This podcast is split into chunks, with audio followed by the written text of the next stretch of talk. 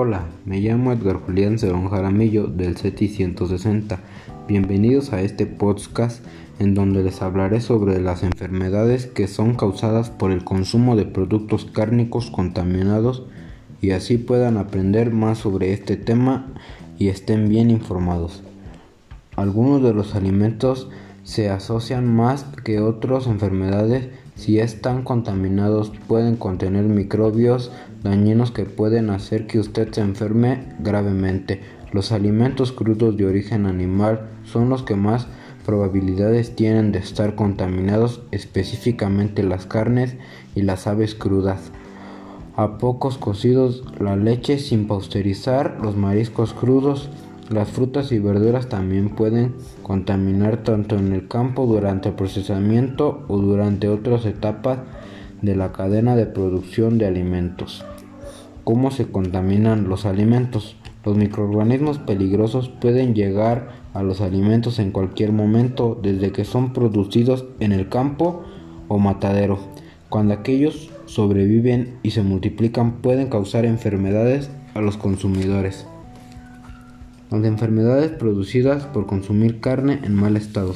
Los ITAS son la causa principal de los trastornos en el tubo intestinal con dolores abdominales, diarrea y vómitos. Son causados por la ingestión de cualquier alimento contaminado por microorganismos patógenos, toxinas venenosas naturales, sustancias químicas dañinas. Uno de los síntomas comunes son vómito, diarrea, náuseas y calambres. También los síntomas más frecuentes son fiebre, dolor de cabeza, escalofrío, dolores musculares y mareos.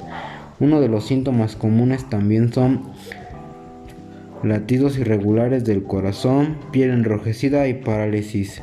Las infecciones por salmonela es el grupo de bacterias que se encuentran más comúnmente en las aves crudas, los huevos y la carne vacuna, y algunas veces en las frutas y vegetales. Los síntomas que incluye son la fiebre, diarrea, cólicos abdominales y dolor de cabeza. Los síntomas pueden durar de 4 a 7 días. Artritis. Suelen ser muy raros, pero ocurre.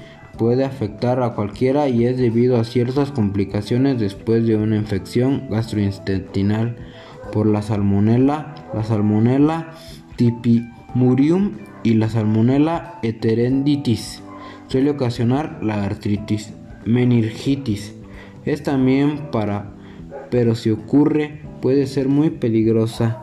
Suele afectar a los bebés que han nacido prematuramente o tienen un problema debido al peso o problema a las defensas. Hablando de las enfermedades transmitidas por los productos cárnicos contaminados.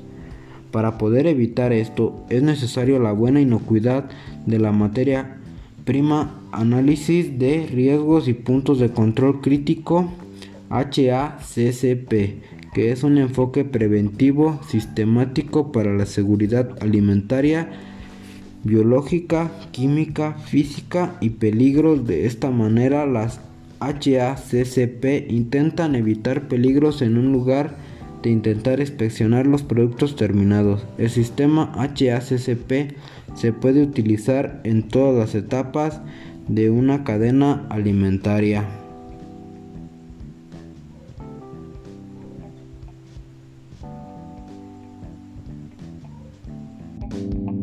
Thank you.